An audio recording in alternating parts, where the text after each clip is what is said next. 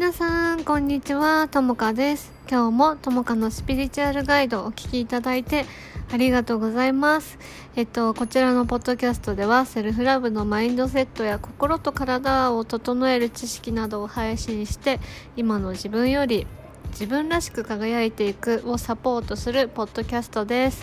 どうぞ楽しんでお聴きください。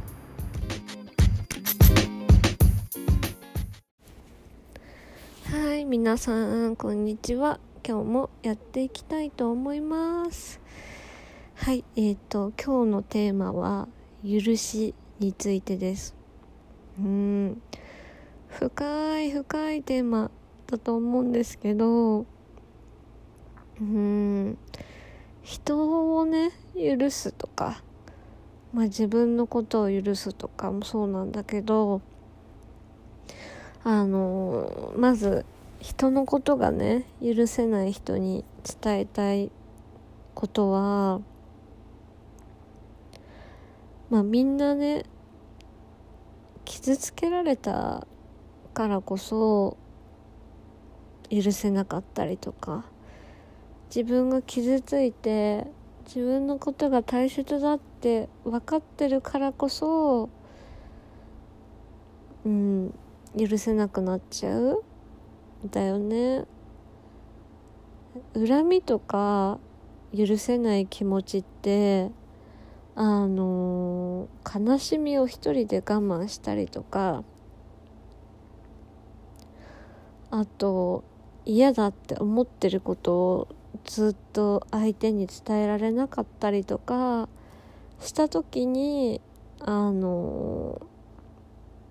そういう気持ちが発生するんだよね。だから許しとか許しじゃねえ許せないっていう気持ちとか恨みとかの気持ちってあのー、すぐに出来上がるものじゃなくって当時傷つけられた傷とか悲しみとかを一人で我慢する。からこそ何て言うかな。それが長期化すると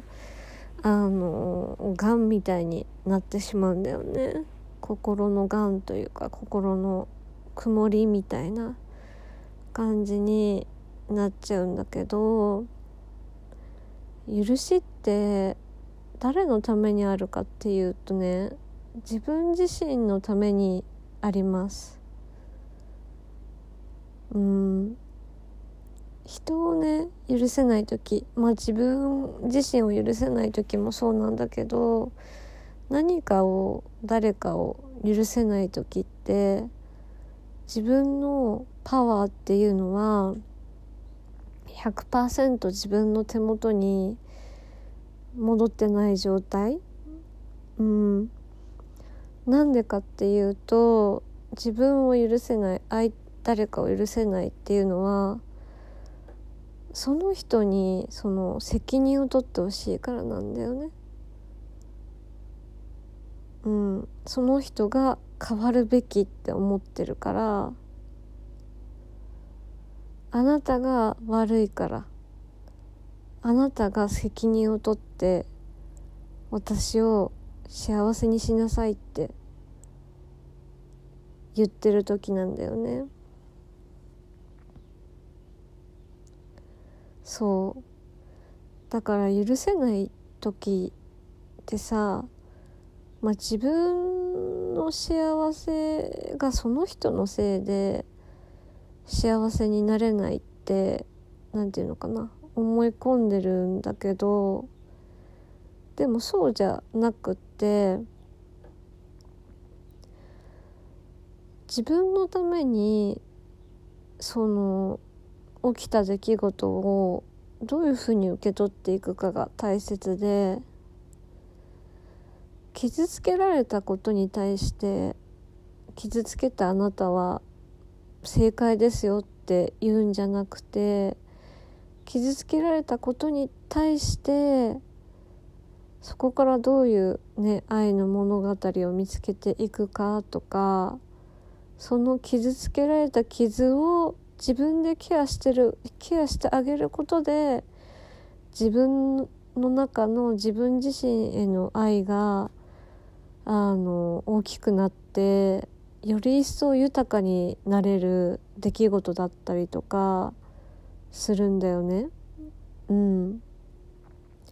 でそれが必ず何かの出来事に自分の自分自身を豊かにしてくれる出来事につながってるはずなんです。うん、だから誰かとか自分とかを許せなくてもねもちろんいいんだけど許せないとやっぱ自分自身にパワーがない自分の手元に自分の力で幸せになることができないって思ってる証拠だからそうじゃないよね。うん。だから許せない出来事があるんだったらその深い悲しみに自分が寄り添ってあげるべきだしあの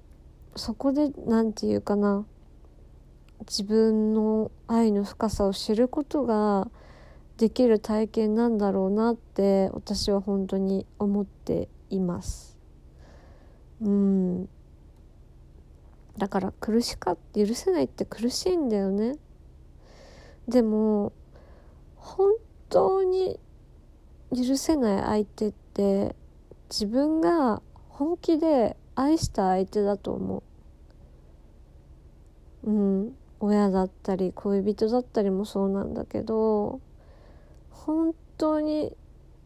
許せない相手っていうのは自分が愛したからなんだよね自分が愛してたから許せない。うん。じゃなきゃ人は傷つかないしそんな苦しい思いしないんだよね。だからみんな何て言うかな。どんなに愛と思えないものでも全て愛ですっていう言葉があるんだけど本当にそうなんだと思う。うん、小さい頃はその親からのね例えば私の場合だったら親からの愛が厳しすぎて愛って思えなかったけどあそれも本当に自分を愛してきたからこそあ私にとって母からお父さんからの愛だったんだなって今やっと理解ができる。うん、それはインナーチャイルドが癒されていって心がやっぱりその大人になってきたっていうか成熟してきたからこそやっと理解ができるようになったんだよね。傷ついた心があるうちはやっぱりその理解がそのインナーチャイルドが傷ついた時のままになってるので心はだからその傷つけられた年齢で止まっちゃってて4歳とか3歳とか、まあ、5歳とか6歳とかいろいろあるんだけど、まあね、10歳とかねいろいろあるんだけどその時の気持ちで止まっちゃってて傷が癒されてないからなんか心の知恵の部分がやっぱその、ね、年齢でっていうかそそこで止まっちゃっててあの理解ができないんだと思う。あのみんな。理解ができない。なんでそうなったのかって。理解ができない。うん。から自分が悪いんじゃないかとか思ったりもするしあの人がおかしいとかあいつが悪いって思ったりするかもしれないけど何て言うかな心の知恵にするためにそういう出来事がやっぱ起きていて自分の深さを知る体験だったりとか何て言うのかな痛みの中から愛を知るっていうフェーズにいるんだと思うんだよね。それこそいろんなものの理解に行く途中でいろんなものをやっぱりその理解していくからこそ人と人と深くつながることができたりとかこの世の中っていうかこの世界の仕組みを知っていく最中であって何て言うかな生きやすくなるために起きてる出来事なんだよね。うんそうだから傷ついてる時っていうのはどういう何て言うかな相手のこ気持ちとかもねもちろん当然わかんないだろうし、うん、心がそこで何て言うかな止まっちゃってる状態だからこそあの癒してあげるっていうのが重要になってきます。悲しみとかね傷ついた傷に寄り添ってあげるっていう部分うんだね。で大人になってからあの人が許せないとかありえないとかって思う場合はまあそれって本当は今感じたことじゃなくて親に思ってたことがその人を投影して見せてくれてたりっていう部分があるのでそこも何て言うのかな気をつけた方がいい感情的になるんじゃなくってインナーチャイルドってすごい深い深い部分のことだから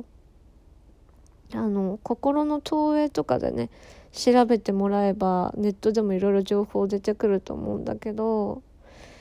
結局自分の内面が外に反映される世界だからこそ自分の心を平穏に保つっていうのが大切になってきてみんななんだろう認められたいとか愛されたいとか幸せになりたいとかってあると思うけどそれを感じられる心が結局欲しいわけなんだよね。うん、それこそ望んでるね未来へ行くっていうのも、ね、自分の魂が求めてるものだったらすごく大切なことなんだろうけどどんな心を自分が持ってるかっていうのがすごく大切になってくるから許しっていうのは許すっていうのは自分のためにあってどうして許せないかっていうと過去深い傷があるから。そこを自分で癒そうとしてない時にあのあいつが悪いってなっちゃう。誰かになんかどうにかしてほしい。自分のパワーじゃどうにもできないからあいつを許さないってなっちゃってる状態。うん。で自分に対して許せない場合は何て言うのかな。自分が悪いっていうか自分が自分に対してあんたのせいでみたいに言っちゃってる。でそれもおかしくって自分を許せない時こそ何て言うのかな。あ私頑張ってきたんだなって寄り添ってあげる。もう認めてあげる。そんなに何て言うのかな。うん自分のことを責めなくていいし逆にその幸せになりたいって思って自分を責めちゃうんだとしたらすごく外側にやっぱ意識が向いてる。なんていうかな。何か手に入らないから幸せの何かが手に入らないから自分を責めるんだと思うんだけどそうじゃないよね。私たちってもうすでに全部持ってるから癒された時に心が幸せになってく。うん。だからその外側に向いてる要素を自分の内側にさ戻してあげないといけないよねっていう部分のねお話でした今日は。はい。人をね許せない時あの自分を許せない時このエピソードね何回も聞いてみてください。はい。では今日もね一日